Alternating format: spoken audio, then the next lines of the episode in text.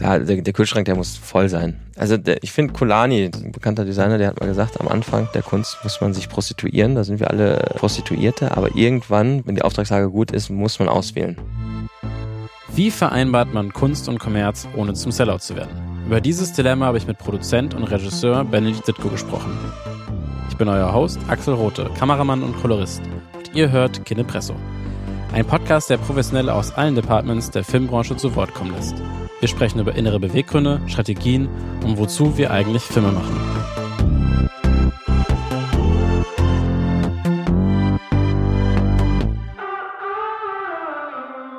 Hallo Benedikt, willkommen zum Podcast. Danke, dass du dich mit mir hingesetzt hast. Vielleicht erstmal kannst du dich den Zuhörern vorstellen und ähm, erzählen, wer du bist, wo du herkommst, was du machst und was so deine Lebens Bahn war bis jetzt. Hm. Ja, erstmal herzlichen Dank, dass du mich eingeladen hast hier, Axel. Ähm, mein Name ist Benedikt Sitko, wie du schon gesagt hast. Ähm, ich bin Filmemacher aus Leipzig. Ich habe eine Produktionsfirma mit meinem Partner Michael Werner, also wie heißt das, Sitko Werner Filmproduktion, ganz kreativ nach unserem Nachnamen. Ähm, und wir kennen uns schon seit dem Studium und haben uns schon während des Studiums gegründet damals an der Technischen Universität in Ilmenau und ja, haben dann von Studentenprojekten, von Spielfilmprojekten, wir haben einen 90-minütigen Spielfilm damals gemacht. Ich als Regisseur, mein Kollege als ähm, Produzent und das hat sich dann wirklich so entwickelt und da haben wir so die ersten Projekte aus der Wirtschaft bekommen.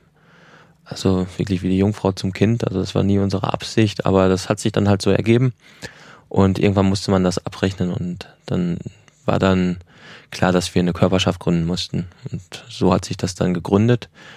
Und glücklicherweise hat sich das sehr gut verselbstständigt. Also der erste Film ist gut angekommen, dadurch haben wir neue Kontakte erhalten und Anfragen gekriegt und das war halt eine, ein ja, ein guter Rahmen, in dem man sich da ausprobieren kann. Man ist abgesichert, entweder man bekommt BAföG oder man wird von den Eltern unterstützt. Und die Fallhöhe ist da nicht so groß ähm, zum selbstständig machen. Das haben wir gemacht und das haben wir dann professionalisiert. Ähm, mein Kollege hat dann ein Kind, sein erstes Kind bekommen. Ich habe noch als Dozent für Medienproduktion ähm, gelehrt an der Hochschule und dann war die Frage Promotion oder Selbstständigkeit und dann habe ich mich für die Selbstständigkeit entschieden und seit 2015 produzieren wir hier Filme, Werbefilme, hauptsächlich in Leipzig. Und warum habt ihr euch für Leipzig entschieden? Ihr habt ja in Ilmenau studiert, beide, richtig? Ja. Genau. Du und Michael, ihr habt, wenn ich das richtig gesehen habe, auch bei der Impressions Filmproduktion, ich will nur kurz darauf einen zurückgehen. Ja. Das war eine studentische Filmproduktionsfirma von Studenten der TU, TU Ilmenau. Vielleicht kannst du dich bevor wir uns mit der Frage Leipzig beschäftigen, noch kurz darauf eingehen, hm. was das war. Ja, diese Impressions, das, also Ilmenau hat 35.000 Einwohner, da gibt es vier Studentenclubs und ähm, ja, das, gibt's da nicht viel.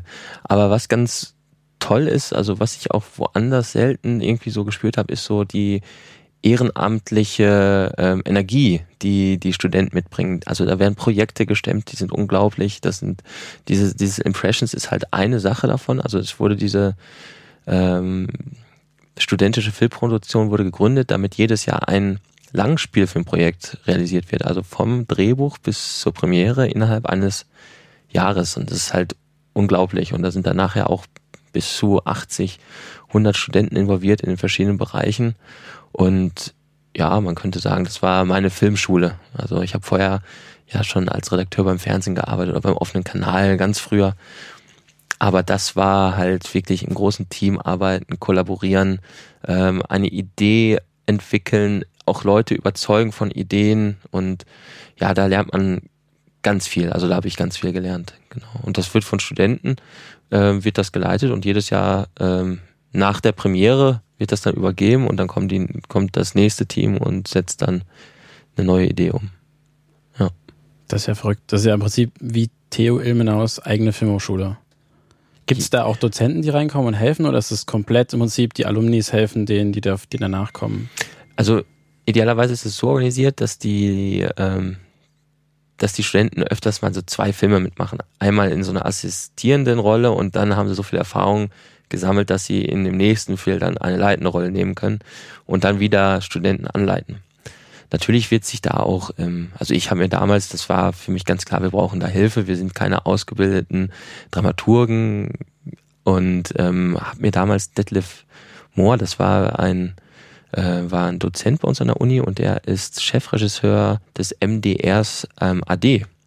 Und ja, der hat uns da unterstützt, mit dem haben wir das Drehbuch dann ausgearbeitet und wir hatten halt an den, ja, wir hatten an den unterschiedlichsten ähm, Punkten hatten wir Unterstützung, aber es war jetzt kein äh, Dozent, der uns da durchgeführt hat als Produzent oder sowas. Also die Unterstützung, die wir erfahren haben, die haben wir uns auch selber gesucht. Und ich glaube, das war auch wichtig, dass man sich diese Unterstützung sucht, damit man so eine Art Mentor oder nochmal jemanden vom Fach hat, der über jedem Zweifel erhaben ist.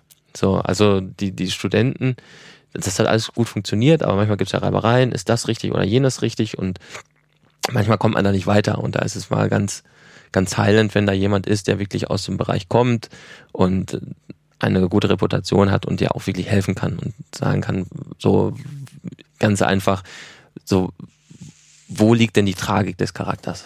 So, und da muss man wirklich sich selbst reflektieren, dass man nicht in die falsche Richtung ähm, gedriftet ist. Und ja, das war schon sehr hilfreich letztendlich. Und wie, wie bist du an ihn angetreten, an diesen äh, Detlef Moon? Detlef Moore. Moore, schön. Ja, Moore. genau. Ja, also der war, wie gesagt, den kannte ich aus Seminaren, aus der Hochschule. Mhm.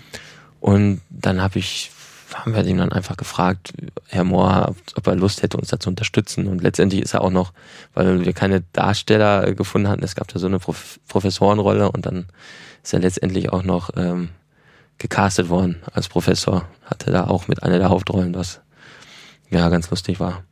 Ja, und so ist man einfach zu hingegangen. Oder wir haben auch, ich wusste auch, dass man eine Farbkorrektur machen muss. Wir haben damals noch auf Mini-DV aufgenommen und hatten so eine alte EB-Mühle. Das war noch vor HD-Zeiten. Also gerade war HD am Kommen, aber es gab es an der Hochschule noch nicht. Und wir hatten von JVC so eine HD-Mühle.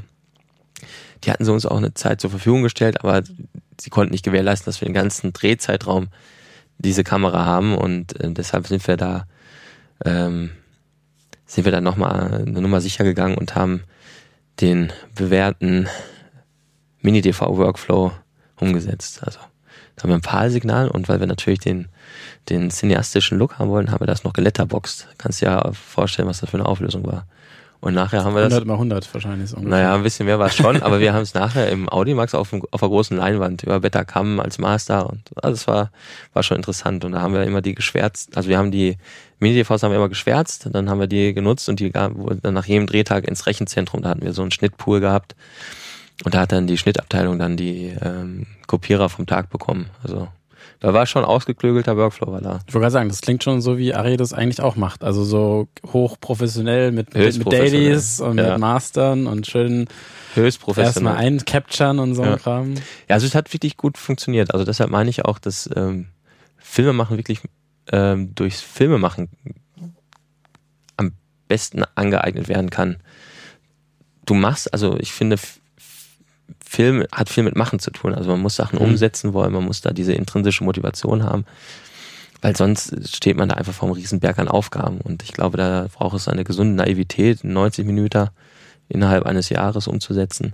Und da hat man auch wirklich viel gelernt und auch aus Fehlern gelernt. Und es gab auch Probedrehs im Vorhinein, wo man sich mal ausprobiert hat, wo man mit dem Team zusammengearbeitet hat. Und da hat sich dann schon herausgestellt, wer dann ähm, für die Kamera dann geeignet ist und äh, wäre vielleicht doch lieber der Assistent oder ja, also da wurden die, die Rollen schnell gefunden. Das ist echt cool. Also du hast schon sozusagen eine Art, wie wir festgestellt haben, gerade eine Art inoffizielle Filmhochschule durchlebt, 90 Minuten Film in einem, einem Jahr. Hast du zwei Filme mitgemacht oder einen? Nee, ich habe einen nur gemacht. Einen nur also, gemacht, als Regisseur. Genau. Also direkt, zack, oben eingestiegen. Ja, genau. Die, die, die harte, die genau. harte Tour mit dem gemacht.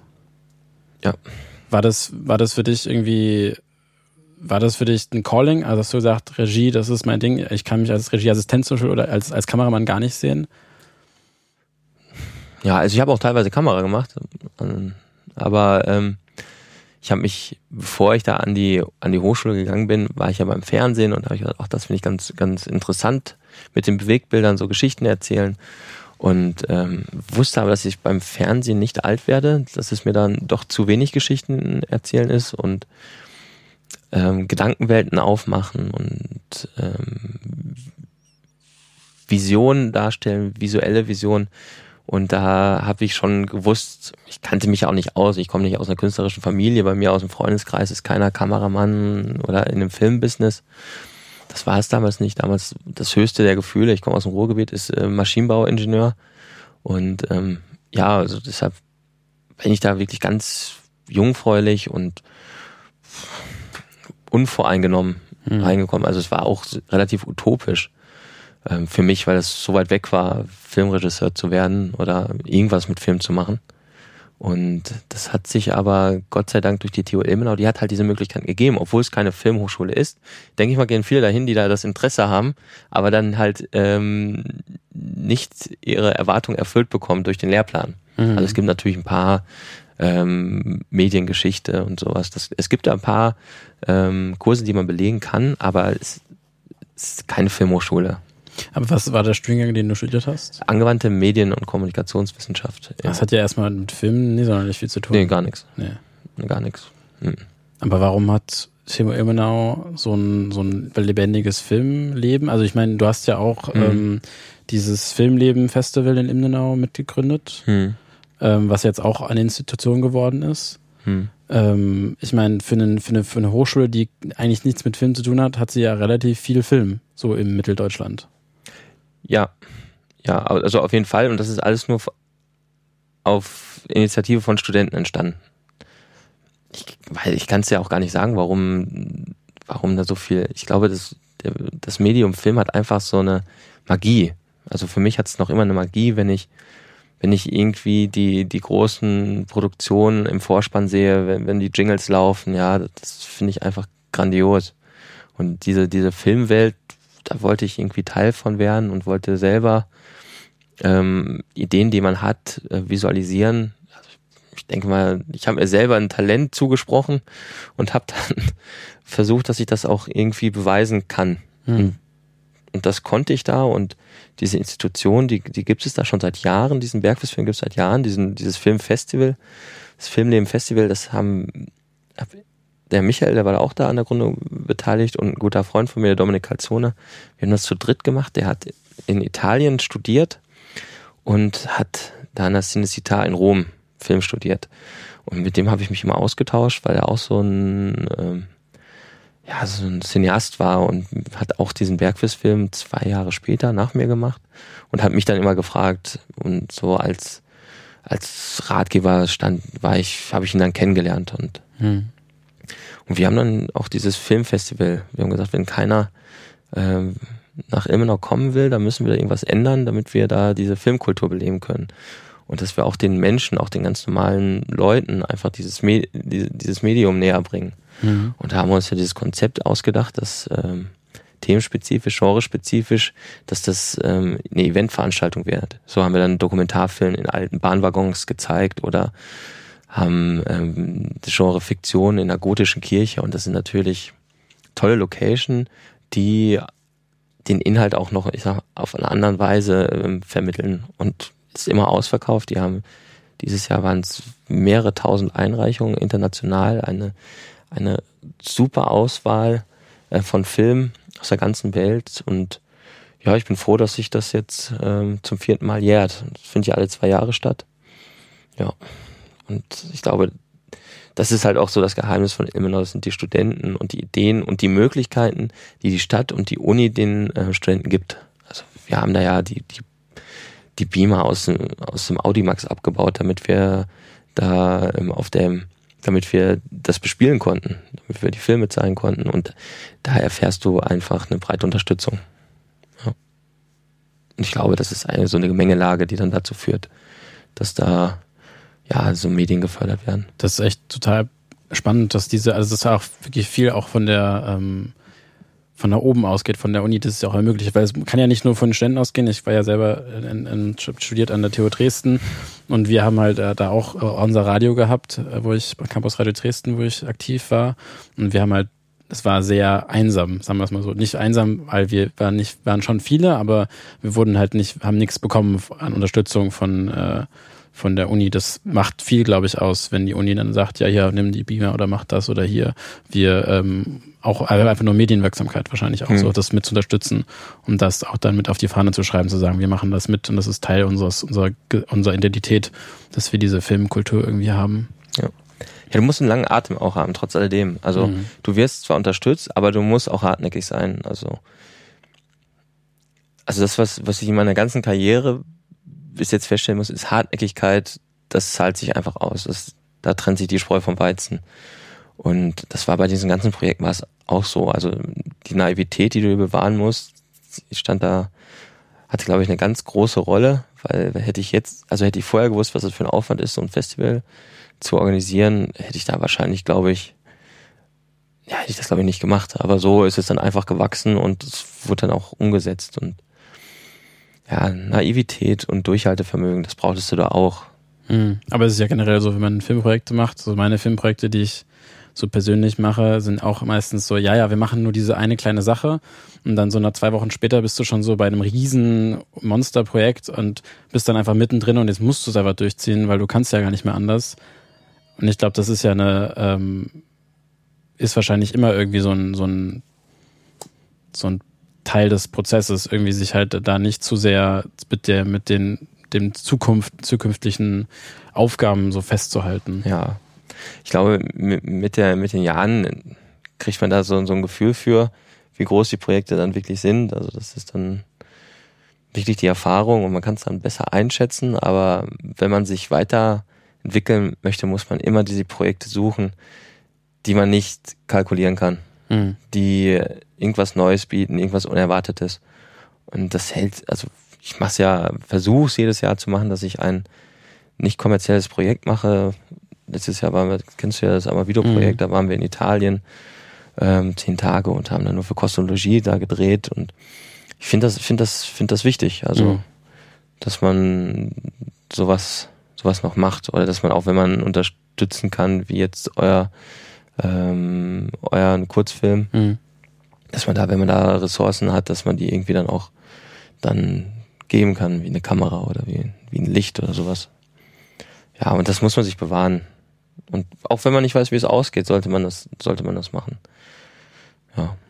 Also jetzt hier einmal Video mache ich ja jetzt auch eine, eine Dokumentation raus. Mhm. Und das ist ja nicht als Dokumentation geplant, aber die Bilder, die sind halt so beeindruckend und die Orte, die wir da aufgesucht haben, die haben mich nachhaltig geprägt, so dass ich da oft dran denken muss und ich jetzt zu schade finde, dass da einfach nur eine zwei Minuten Werbeversion raus mhm. entstanden mhm. ist.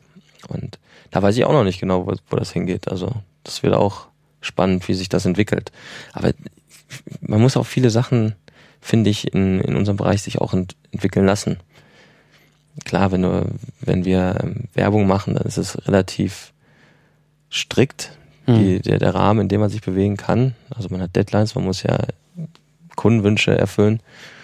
Aber wenn man diese, diese freien Projekte hat, die man mit Freunden und Kollegen und Weggefährten umsetzt, da kann man sich auch schon mal treiben lassen und mal schauen, wo, wo, das, wo das hinführt. Und oftmals sind das ganz tolle neue Orte, die man sich am Anfang hätte nicht ausmalen können, hm. weil sich das irgendwie durch die Art, durch die Kollaboration entwickelt hat. Das ist ja vielleicht ein spannendes Thema, wo man sich noch ein bisschen mehr reinhängen können, und zwar dieses Kunst versus Kommerz. Du bist ja, sagen wir mal, von den ständischen äh, Projekten ist ja schon ein bisschen ideal, ist ja sehr viel Idealismus auch mit drin. So. Ja, ausschließlich. Ausschließlich eigentlich ausschließlich Idealismus, ja. da ist ja nichts an, an kein Geld. Und ähm, jetzt bist du ja mittlerweile in Leipzig, ähm, hast da deine Produktionsfirma mit Michael Werner zusammen.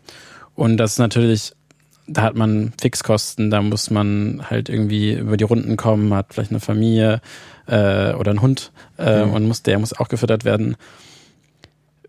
Wie ist es für dich so, diese, du hast ja schon erzählt, du machst ja dieses hast du dieses Projekt gemacht oder machst auch mehrere Projekte. Wie ist es für dich, diese Vereinung von Kunst und Kommerz? Also wie schaffst du das, diese Balance zu halten, dass du nicht, äh, gerade als Regisseur, ich glaube, es ist noch schlimmer, schwieriger als Regisseur als jetzt zum Beispiel als Kameramann, wo meine Arbeit sich jetzt, ob ich nun, also für mich natürlich schon wichtig, Inhalt irgendwie spannend ist und ich das inszenieren darf, aber mit inszenieren darf, aber ich glaube, als Regisseur ist noch, tut das noch mehr weh, wenn es wirklich nur, nur abdrehen oder so abfrühstücken ist. Ja, ja, also klar, der, der Kühlschrank, der muss voll sein. Also und da muss man, also der, ich finde Kulani, dieser Designer, ein bekannter Designer, der hat mal gesagt, am Anfang äh, der Kunst muss man sich prostituieren, da sind wir alle ähm, Prostituierte, aber irgendwann, wenn die Aufträge, äh, wenn die Auftragslage gut ist, muss man, muss man auswählen. Und dann darf man sich nicht mehr prostituieren.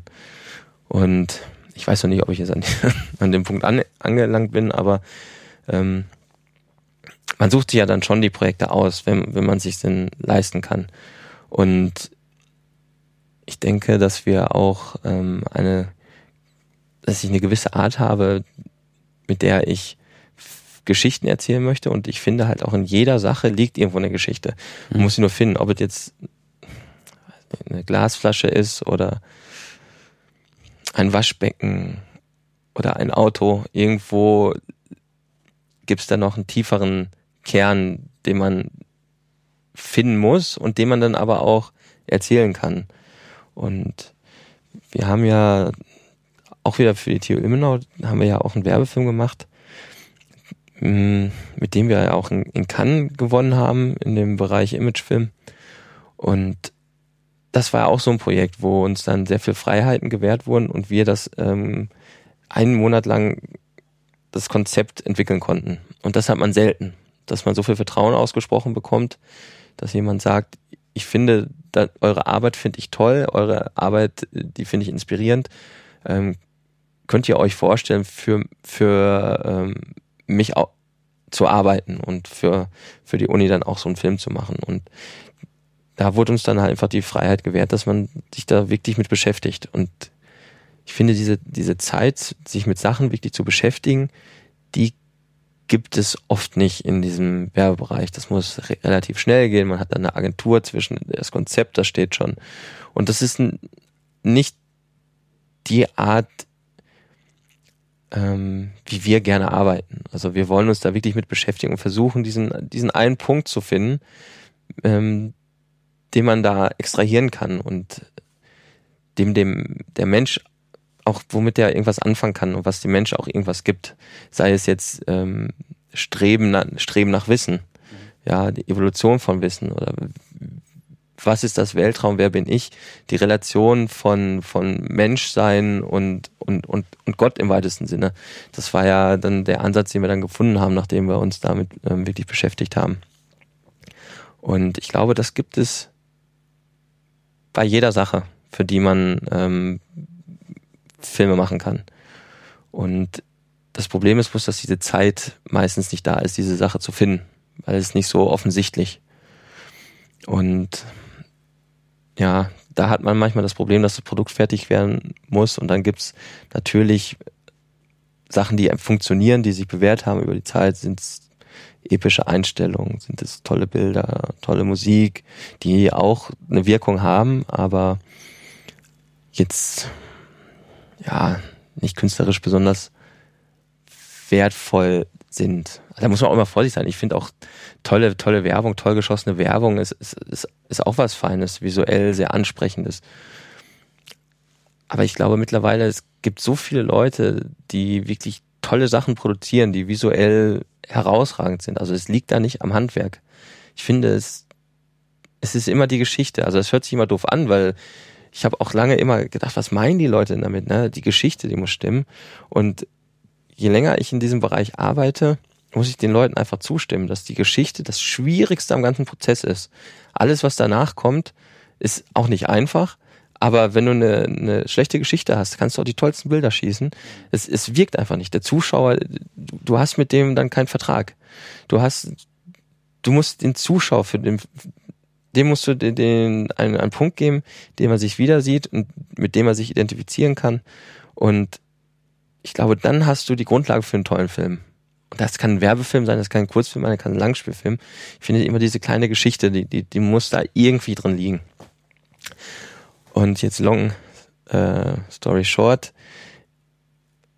Es ist es ist immer die Frage zwischen Kunst und Kommerz, aber da muss man auch, glaube ich, abstrahieren, vor allem wenn man eine Firma hat und wenn man ähm, auch mit Leuten arbeitet, die man auch bezahlen muss und die man auch rechtzeitig bezahlen muss und auch fair bezahlen will, da muss man da einfach auch aus der Rolle des Regisseurs auch ein bisschen zurücktreten. Das ist ja, finde ich, ganz oft das Problem, wenn man selber künstlerisch tätig ist und eine eigene Firma hat, dass man immer so ein, so ein Hybrid ist. Ja, ich bin ja so ein Hybrid zwischen zwischen Regisseur und Produzent, deshalb sage ich auch immer, ich bin eher so ein Filmemacher.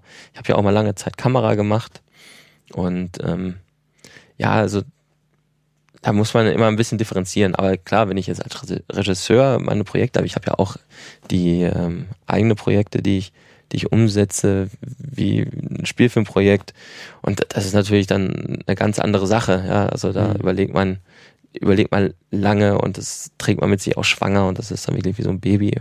Und ähm, manchmal bei Werbung kann man da auch abstrahieren und einfach einen guten Job machen. Und hat da nicht so große Emotionen dazu. Ich würde ganz gerne auf den Punkt zurückgehen, ganz am Anfang von dem, von deiner Ausführung. Ähm, du hast ein Zitat gewählt, wo jemand sagt, man muss sich prostituieren am Anfang, wenn man in Kunst reingehen will und später darf man auswählen. Ähm, ist es aus deiner Sicht so, dass, also Regisseur ist ja, könnte man ja sagen, oder vielleicht würdest du mir dazu stimmen, dass es eine Marke ist, in dem Sinne? Also, oder man will versuchen, irgendwie eine Marke zu sein wenn man sich jetzt prostituiert am Anfang und da sozusagen einfach wie alles macht für Geld und für irgendwie Kunst, äh, für, für Kommerz, dann schützt man diese Marke ja nicht so richtig. Oder wie, wie ist sozusagen deine Ansicht sozusagen, dass ja auch im jetzt nicht nur im künstlerischen, sondern auch im Werbebereich zu sagen, der Regisseur ist eine Marke, die man schützen müsste? Ja, also er hat natürlich sehr viel Einfluss auf das Produkt, aber als Marke, also ich sehe das ja immer als als Gemeinschaftsprojekt. Hm. So, so, so ein Film. Und ich finde, der Regisseur ist, in meinen Augen, ist das ein sehr, sehr guter künstlerischer Manager, der ähm, im Idealfall seine, ähm, um es auf Kollaboration zu, äh, zu sprechen zu kommen, seine, seine, seine Unterstützung, die er erfährt, sei es ein Kameramann, sei es ein äh, Production Designer, sei es Drehbuchautor oder jetzt im Werbebereich ein Creative Director, der da einfach sich die, die, die Leute ihre Arbeit machen lässt und sich das Beste für seine Idee heraussucht.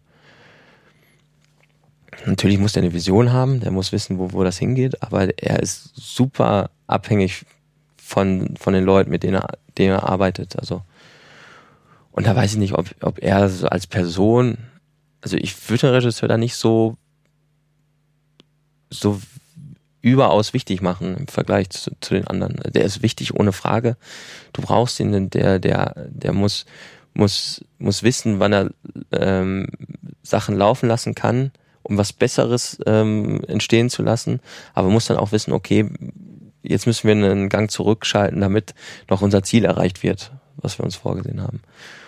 Und ihn als Marke, ja klar, es gibt bestimmt Leute, die, die, die gewisse Handschrift haben ähm, bei der man dann sagt, ja, ich möchte, dass es genau so ist. Ich möchte das ja auch, dass wir eine, eine Handschrift haben und eine Marke und die, die Leute zu uns kommen, wie bei der TU. Wir wollen, dass, dass ihr einen Film für uns macht, weil man, weil eure Art des Filmemachen mhm. uns gefällt.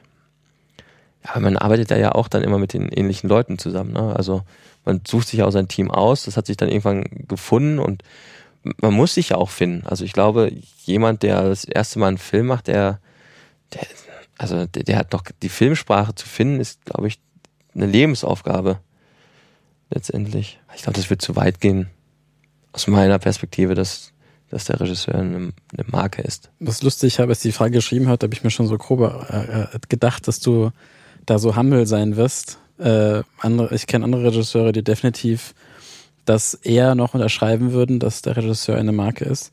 Und das äh, passt zu dem, zu dem, wie ich dich kennengelernt habe. Wir hatten uns, glaube ich, nicht, saßen irgendwann mal in der Bar und haben uns unterhalten und ich, wir kannten uns, glaube ich, noch nicht so ganz. Wir haben, glaube ich, zusammen irgendwas, irgendein Projekt gemacht. Also wir hatten erst, letztes Jahr irgendwann ein erstes Projekt gemacht und ähm, du hattest irgendwann so neben, beim Nebensatz erwähnt, dass du, dass Porsche so irgendwie einer eurer größten Kunden ist. Und das war, ich dachte so, hä, das ist ja eigentlich ähm, doch sowas, was man ja eher so, was jeder einfach irgendwie so, wenn man sich vorstellt, so was machst du ja, ich mache halt Werbung für die, die, die, die, die, die, die. Das war bei dir nie so. Also du warst immer sozusagen so ähm, auf dem Boden geblieben und da ist es, was für mich interessant, so wie, also man merkt es ja jetzt schon, wie du, auch wie du sprichst, aber diese, diese, warum es für dich sozusagen nie also in den Kopf gegangen ist. Weiß nicht, weiß nicht, ob das an meiner Person liegt, aber Michael ist ja auch nicht so. Ich glaube, so Understatement ist, glaube ich, das machen wir jetzt nicht bewusst, aber aber es, aber es muss ja, also ich meine, Leute würden sich ja, wenn sie jetzt so einen Kunden haben wie, wie Porsche, würden sie jetzt fast ausflippen, so manche. Kenne ich, die sowas, die dann sowas total an die große Glocke mhm. hängen würden. Und bei euch ist es ja mehr so ein, liegt es daran, dass das eher so dann als Business seht, ja, das ist cool und das ist aber nicht ganz das, wo wir eigentlich hinwollen. Deswegen ist das für uns jetzt nicht, also man offensichtlich ist ja dein persönliches Ziel jetzt nicht Riesenkunden zu, große Riesenkunden zu haben, sondern dann wäre es ja schon erfolgreich, sondern du willst ja wahrscheinlich vielleicht doch woanders noch hin. Ja, klar, also also wir sind ja noch auf dem Weg. Also wir, wir sind jetzt hingekommen und wie ich ja schon sagte, ich glaube, jeder möchte ähm, in den fiktionalen Bereich kommen. Also so geht's mir. Und ähm, wir haben ja auch ein, ein Projekt, das Echelon-Syndikat, was ja schon mal von der Thüringer Staatskanzlei gefördert wurde, was leider in diesem Jahr, dadurch, dass wir so viel zu tun hatten, ähm, das, das quasi so kurzen auf Eis gelegt wurde. Aber das ist zum Beispiel was, was mich interessiert, diese wirklich dieses Storytelling, diese große, gro die große Leinwand. Das ist das, wo es wo es mich hinzieht und ich bin auch ein leidenschaftlicher Kinogänger und das ist mein Format. Ich meine, das ist alles, das ist Video on Demand, Netflix, Amazon Prime, alles schön, aber ich finde, ich finde so, so, so ein Film, der für die große Leinwand gemacht ist, finde ich was ganz Schönes. Also ich finde diesen, diesen Kinokosmos, der hat sich auch wieder bewährt, der hat, hat alle Kritiker überlebt und ähm, ist jetzt, glaube ich, sogar stärker als noch vor zehn Jahren wieder zurückgekommen. Und ja, und da, das ist natürlich unser Ziel und da wollen wir auch hin, also diese Geschichten. Ähm, und äh, ich denke, dass das, dass diese Werbefilme, die wir machen, das, das ich finde das auch einen super spannenden Bereich.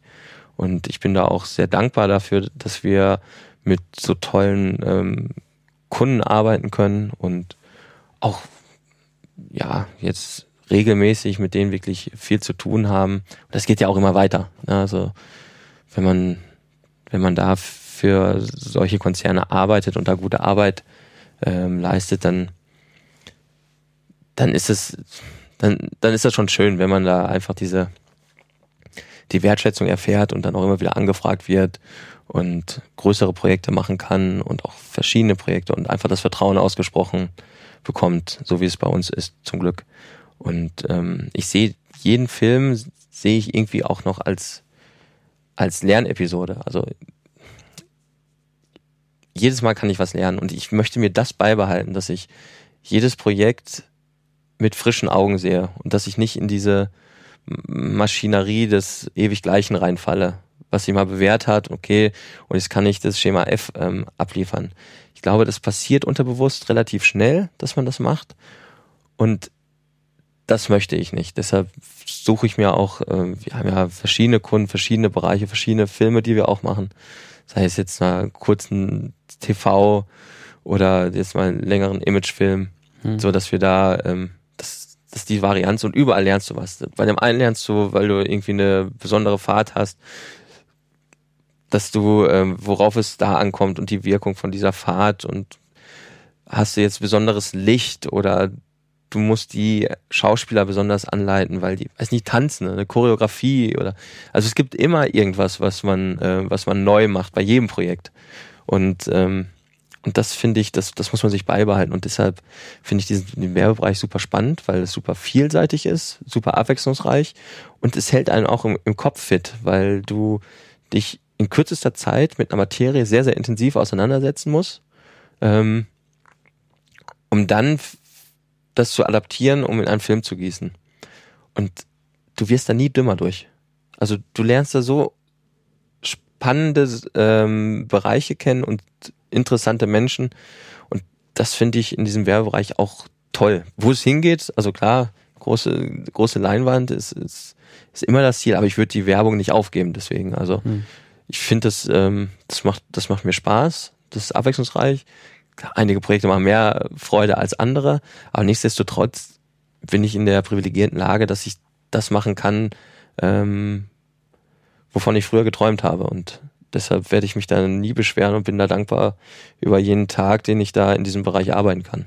Man merkt es dir auch so an und äh, dass, dass, dass du nicht, also es gibt ja viele, die, ich will ja nicht vergleichen, aber die, was für dich, was ich auf jeden Fall bei dir immer gemerkt habe, dass du Bock hast, da zu sein, wenn wir am Set sind. Und dass du versuchst, immer das Beste rauszuholen und auch mal was zu probieren, was eventuell nicht unbedingt sofort funktioniert, was, sondern was dann halt vielleicht erst beim zweiten oder dritten Anlauf dann halt vielleicht funktioniert. Und diese Offenheit. Also ich habe früher auch selber mal mitgekämpft, so dieser, man, man gerade bei Werbeproduktionen ist ja oft so, dass dann halt die Parameter, ne, das muss alles schnell gehen, manche Sachen wurden nicht besprochen, etc. etc. Man sitzt da im Set und sagt dann so, oh, hätten wir das, hätten wir das, hätten wir das, das besser machen können. Aber man muss irgendwie aus diesem aus diesem Gedanken rauskommen, eher einfach nur zu überlegen, nicht wie man es hätte besser machen können, sonst wird man so schnell frustriert und dann macht man nur noch halt, ne, Schema F, fuck it und so, sondern halt in diesen eher reinzukommen, so, okay, mit den Möglichkeiten, die mir gegeben sind, was kann ich da jetzt Geiles draus machen? Und teilweise sind, wenn man sich einmal diese, diese von wegen ähm, Schranken äh, öffnen eigentlich neue Türen mhm. reinkommt, dann glaube ich, äh, gibt's halt die Möglichkeit, eigentlich noch viel geilere Sachen zu machen, Sachen, die man gar nicht im Kopf hatte.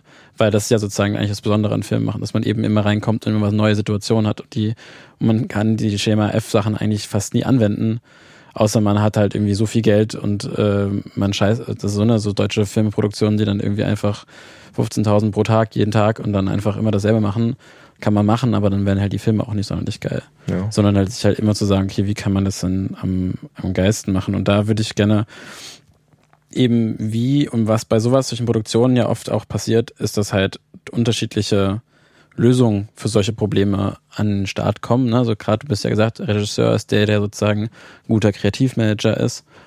Und ähm, wie gehst du damit um, wenn jetzt zum Beispiel ähm, der Kameramann oder die, der Schauspieler oder mit einer anderen Lösung kommt, als du dir ursprünglich ähm, sozusagen gedacht hast? Und ähm, wie sozusagen dein Umgang mit, mit, mit, wenn jetzt deine, deine Key Creatives äh, Lösungsvorschläge bringen.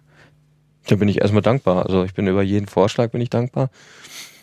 Und ich möchte das eigentlich auch, also wenn die Zeit da ist oder wenn man auch Vertrauen hat ähm, zu den Leuten, dann ist es eigentlich das Schönste, was, was dir passieren kann, wenn die so motiviert sind, dass die selber ähm, mitdenken und ähm, eigene Ideen für Problemlösungen vorschlagen. Und ähm, und dann, also da bin ich, bin ich sehr offen für und ja, und dann, dann diskutiert man das. Meistens ist es gut. Und im, im schlimmsten Fall kannst du ja wieder zurückfallen. Also kannst du es ja ausprobieren, wenn die mhm. Zeit da ist. Kann man ja beide Versionen auch mal durchspielen.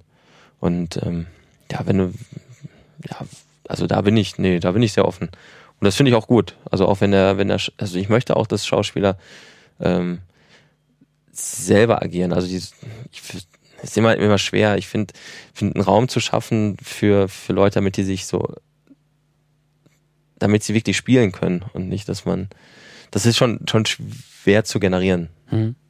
Aber ähm, wenn das passiert und der Schauspieler, der ähm, dann auch Sachen anbietet, mit denen du nicht gerechnet hast, also ich finde immer dieses, diesen Überraschungseffekt finde ich immer toll schönen Moment mit der Kamera eingefangen, schöne Reaction eingefangen oder ähm, eine, eine Kadrage gefunden, die man vielleicht nicht nicht im Kopf hatte, weil einfach das Set das jetzt hergegeben hat. Und ähm, wenn der Schauspieler irgendwie eine Bewegung macht, die du jetzt auch nicht mit der du nicht gerechnet hast, also das finde ich finde ich dankbar und sowas finde ich ähm, finde ich eher ist ein Geschenk.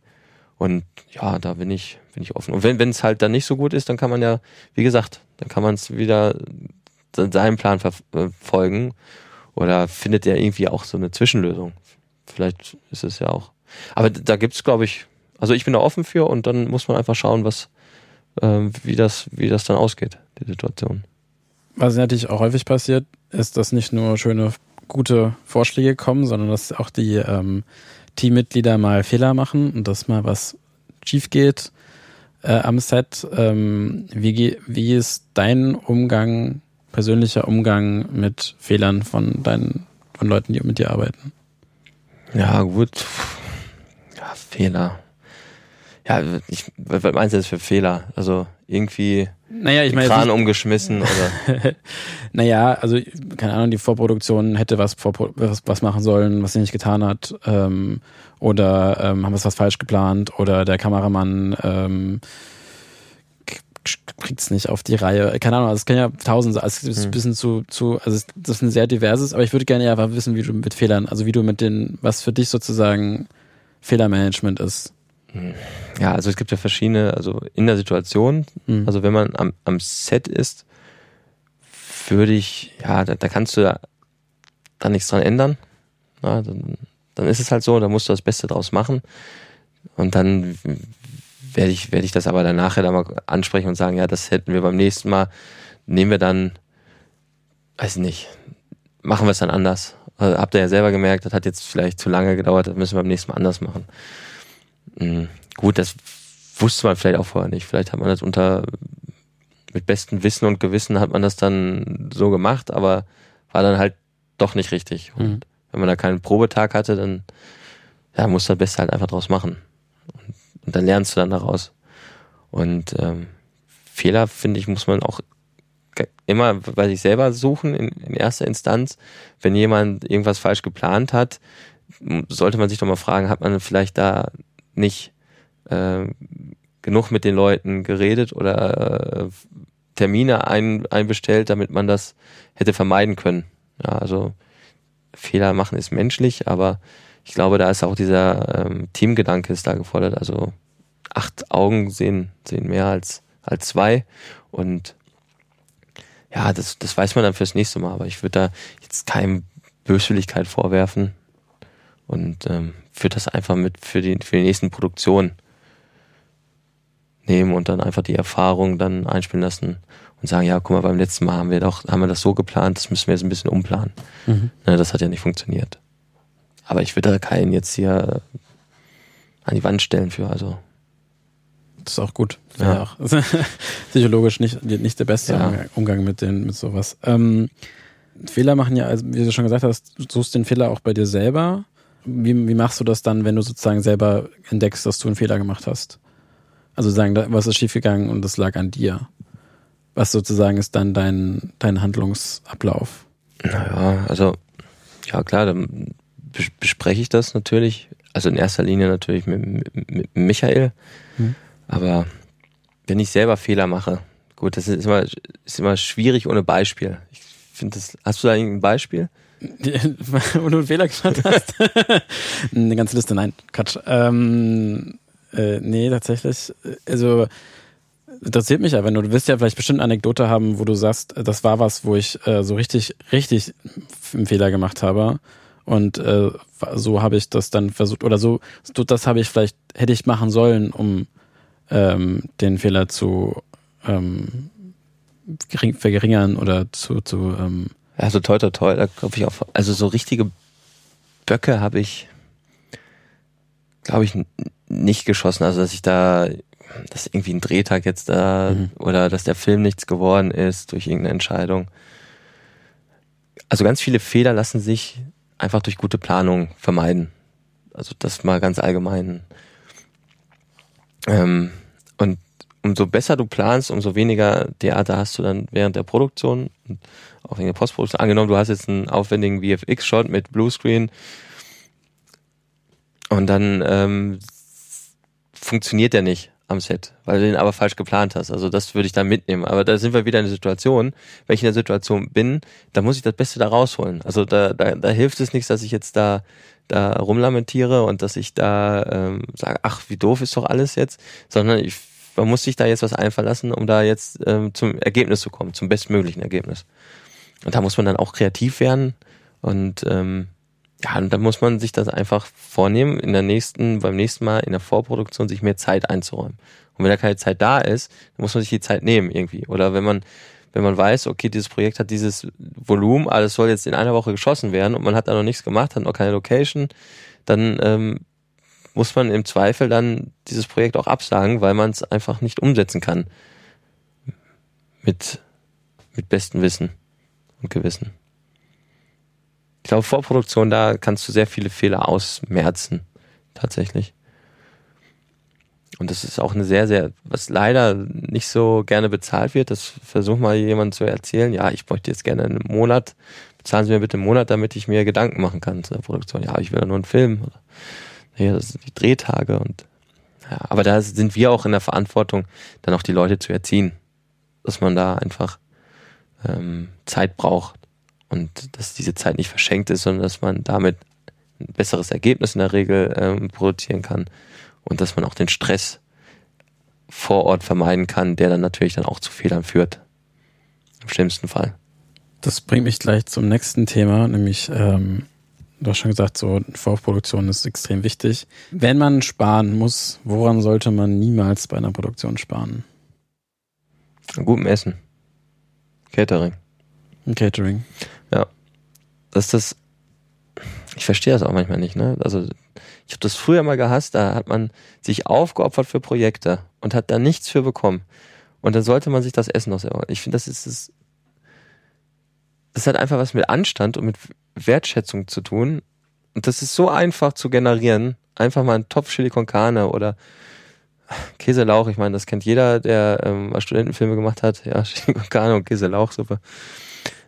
Aber das ist das ist eine Wertschätzung für die Menschen, die für einen arbeiten, auch wenn sie bezahlt werden und wenn das also ganz normal budgetierter Film ist, dann muss man da einfach das Essen, das muss gut sein. Also ich finde, das ist für die Moral wichtig. Und die, die Leute, die, wenn sie dann eine Stunde dann auch länger arbeiten müssen, aus welchen äh, Gründen auch immer, und dann gibt's dann abends, dann gibt's dann nochmal, weiß ich nicht, einen Snack oder sowas. Das macht so vieles leichter glaube, das, das, da wird einem viel verziehen, wenn man, wenn man ein gutes Catering hat. Ja, das kann ich auf jeden Fall so unterschreiben, dass, dass das viel geht. Denn äh, wir hatten ja zusammen jetzt eine, eine Kampagne gemacht, oder zwei Spots, nee, drei Spots aus einer Kampagne. Und ähm, da gab es den Moment, wo wir, ähm, ich glaube, es waren auch zehn, elf, zwölf Stunden oder sowas. So, das ja, war auf jeden Fall lange. Es ja. war lang. Und ähm, wir saßen so da, da vom Studio und haben wir alle ein Bier getrunken und, ähm, und dann liefst du raus aus dem Studio und Christoph, der Tonmeister, meinte, hat, hat dich gefragt, so im, im Witz, so wie schaffst du es denn, dass selbst nach so einem langen Drehtag die Leute nicht sofort nach Hause abhauen, sondern eigentlich am liebsten noch ein Bier vor dem Studio trinken. Und die Frage würde ich gerne nicht weiterreichen, denn die hast du nicht beantwortet. naja, du hast die Antwort ja schon gegeben, es gab kaltes Bier. Ne? Ja, das, das, ich glaube, das gehört sich aber so. Und das, das mag ich auch so an der Branche, an den Leuten, dass ähm, letztendlich leben die auch jeder ihren Traum. Also ich kenne wenige, die das nicht aus totaler Hingabe machen, das, was wir machen. Also ist gewerkschaftlich nicht sehr viel unterstützt. Es gibt da keine großen Regeln, wie es in anderen Bereichen ähm, welche gibt. Und die Leute, die hochintelligente Leute, die eine meistens eine spannende Geschichte selber zu erzählen haben, die sich dann ähm, in diesem Bereich arbeiten, ob als Kameraassistent, Kameramann, Beleuchter und ich glaube, die sind da wirklich gerne. Und wenn du denen das Gefühl gibst, dass die, dass die einen Teil dazu beitragen, zu diesem Film, dass, dass die nicht irgendwer, irgendeine Nummer sind, sondern dass die wirklich, dass, dass die wichtig sind für das Projekt, ich glaube, dann äh, machen die sehr viel möglich und dann sind die auch stolz auf das, was die ge geschafft haben. Und dann unterhält man sich da nochmal und klönt dann über andere Projekte und wie es dann so ist. Und ja, ich, ach, das finde ich schön. Ich finde die, also so sollte das sein. Also es müsste, muss immer ein, ein Dreh, Drehschlussbier geben. Und ähm, ja, ich glaube, das ist die, die, die, diese Wertschätzung, dass die dann noch da bleiben und dass die da auch gerne da bleiben. Und dass die auch, ich glaube, das hat auch ein bisschen was mit Hierarchien, dass man da nicht so direkt drauf, was auf das dein Arbeitsbereich macht nur das und nichts anderes und denkt nicht über den Tellerrand. Ich glaube, dieses Gefühl und wollen wir vermitteln, wenn wir, wenn wir am am Set sind, dass, dass jeder da einen großen Beitrag hat zu dem Film. Und ja, und wenn sie dann am Ende noch ein Bier trinken, also freue ich mich auch. Ne? Man hat da viel gemacht, man hat viel geleistet und da hat man sich das auf jeden Fall verdient. Du bist ja, wie gesagt, hast ja selbst gesagt, du bist, ähm, bezeichnest dich als Filmemacher, weil du Regisseur und Produzent gleichzeitig bist, was im Prinzip ja auch mal so eine Filmemacher machen ja meistens immer dann die kompletten Filme. Ähm, wenn ich jetzt nur von deiner Produzentensicht, wir haben ja schon ein paar Prioritäten sozusagen besprochen, ne? Catering ist mir mega wichtig, irgendwie diese Atmosphäre zu schaffen, ähm, die, dass die Leute sich wichtig fühlen, was sie auch sind. Ähm, worüber, darüber hinaus, was sozusagen, was kommt als nächstes dann als Priorität für dich als Produzent? Was sagst du, ist sowas, was wie, ähm, das ist, ist dir was, was wichtig ist, ähm, wenn du produzierst? Naja, gut, dann natürlich die, die, das Budget, das muss, muss stimmen. Ne? Also ich will da, will, will jedem gut bezahlen können und ähm, da, dass halt keiner das Gefühl haben, dass er da irgendwie unter Wert jetzt eingesetzt wird. Also das ist mir natürlich wichtig, das muss natürlich auch ökonomisch und wirtschaftlich muss das alles hier Hand und Fuß haben. Ja, und das, dass man sich da nicht, also so, so zehn, zwölf Stunden Tage sind bei ja gut, haben wir jetzt zweimal, zweimal gemacht. Das kommt dann schon mal vor, aber das sollte eigentlich nicht die Regel sein. Mhm. Und ähm, da muss man, muss man einfach auch gucken beim nächsten Mal, dass man, dass man das auf jeden Fall anders geregelt kriegt, dass man da keine, mhm. keine Überstunden macht. Und das, ja, also das muss einfach passen. Also das Gesamtpaket muss passen. Also ich möchte da ein gutes Projekt abliefern, aber nicht unter jeder Prämisse. Also ich muss auch gut vergütet sein und da soll keiner umsonst arbeiten. Das ist mir als Produzent ist mir das wichtig. Ja. Du produzierst ja dein Spielfilmprojekt auch selbst, oder? Ja, gut, das weiß man noch nicht. Ne? Also, das weißt du noch nicht, aber aktuell machst du es im Prinzip. Ja. Aktuell ja. produzierst du. Und du hast ja schon ähm, mit da mit ein paar richtig namenhaften Leuten schon zusammengearbeitet. Ja. Kannst also, du erzählen, wer das war? Ja, also ich hatte ja eine, eine Spielfilmidee, die hatte ich schon, die hat die ist so in mir gewachsen und irgendwann habe ich die mal zu Papier gebracht und das Treatment eingereicht bei der Thüringer Staatskanzlei, habe dafür eine Förderung bekommen, weil ich wusste, dass ich einen, einen Drehbuchautor zur Unterstützung brauchte und ähm, ich habe da so einen visuellen Ansatz, den ich ganz gerne ähm, visualisiert haben wollte und ja, dann brauchte ich einen Drehbuchautor und einen Concept Artist und ich hatte vorher noch nie mit Concept Artisten gearbeitet und ja, habe dann einfach mal im Internet geguckt und das ist ja unglaublich, was was diese Leute da für, für Welten schaffen können. Also das finde ich super beeindruckend. Und ähm, da habe ich tatsächlich Peter Popkin ähm, für gewinnen können und Peter Popkin ist ein Concept Artist, ähm, der ganz viele große Filme schon ähm, unterstützt hat. Also Mission Impossible, der viele Marvel-Filme gemacht hat, Age of Ultron, Thor hat er gemacht. Aktuell hat er Blade Runner, ähm, den aktuellen Blade Runner hat er auch die Concepts gemacht. Ähm, hat für Hugo Cabret hat er hat seine Abteilung, also Pro Production Design, hat den Oscar ja gewonnen. Und ähm, ja, so zu der Zeit hatte er gerade an dem ähm, Harry Potter, an dem Spin-off hier ähm, Fantastic Beasts and Where to Find Them gearbeitet. Und ich habe den dann einfach angerufen und habe dem von meiner Geschichte erzählt und wir hatten sofort eine, eine Verbindung. Wir haben, glaube ich, eine, eine halbe Stunde über das Projekt gesprochen und dreieinhalb Stunden so über, über Gott und die Welt und das hat einfach super funktioniert. Und ich fand es so erfrischend, mit jemandem zu arbeiten, der wirklich, also wo man einfach sagen kann, das ist ein kompletter Profi. Also und wie der redet, wie der mit einer Sache umgeht, wie der mit Ideen umgeht.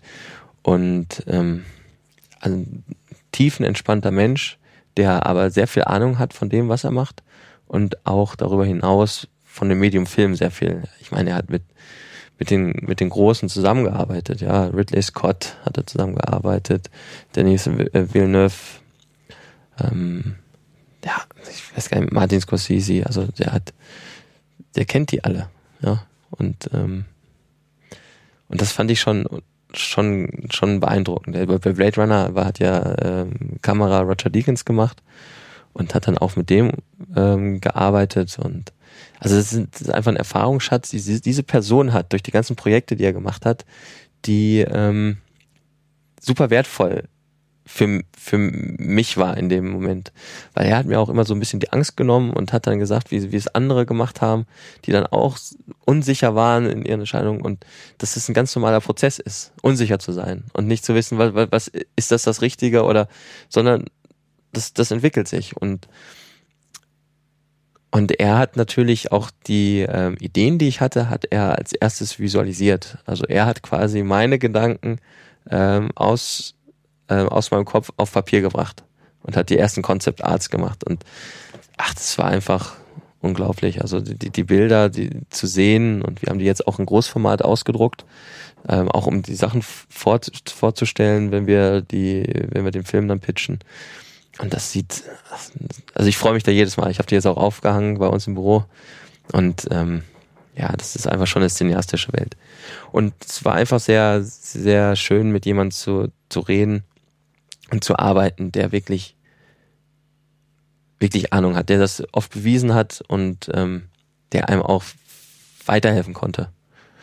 Ja, und das andere war Martin Dolisch, das war der Drehbuchautor, der ähm, der mich da unterstützt hat und mit dem ich dann hier in der Baumwollspielerei haben wir uns dann eine Woche eingesperrt und haben dann ähm, die Idee ähm, ausgearbeitet und dann auch zusammen das Bildertreatment geschrieben.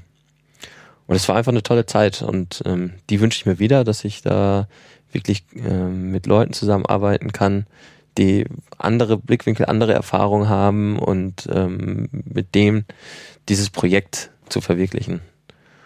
Ja, und da freue ich mich drauf. Und ich hoffe, dass ich äh, die Leute wieder dafür gewinnen kann und dass ich ähm, darüber hinaus noch ganz viele weitere interessante Leute kennenlernen darf. Ja, ich bin auch auf jeden Fall sehr gespannt auf den Film. Ich habe ja schon ein paar Konzeptarts sehen dürfen und das sieht ziemlich anders aus, als was man sonst so erwarten würde jetzt. Also, was man so aus dem deutschen sprachigen Raum sozusagen kennt. Ja, toi, toi, toi. Toi, toi, toi eine, letzt, eine letzte Frage, bevor wir hier zum Abschluss finden.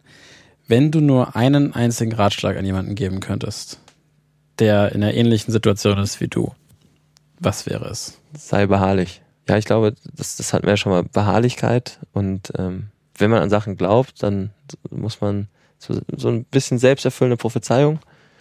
Ja, also man muss da sehr lange Atem haben, aber es wird sich auszahlen. Später für, für einen Berufsweg, für eine Vision, für alles Mögliche. Aber ich glaube, besonders in unserem Bereich ist das ganz wichtig, dass man da beharrlich bleibt und immer am Ball. Dann bleiben wir auch am Ball und danke, Benedikt, dass du hier warst. Axel, herzlichen Dank. Und äh, ja, bis zum nächsten Mal. nächsten Mal. Ciao. Ciao.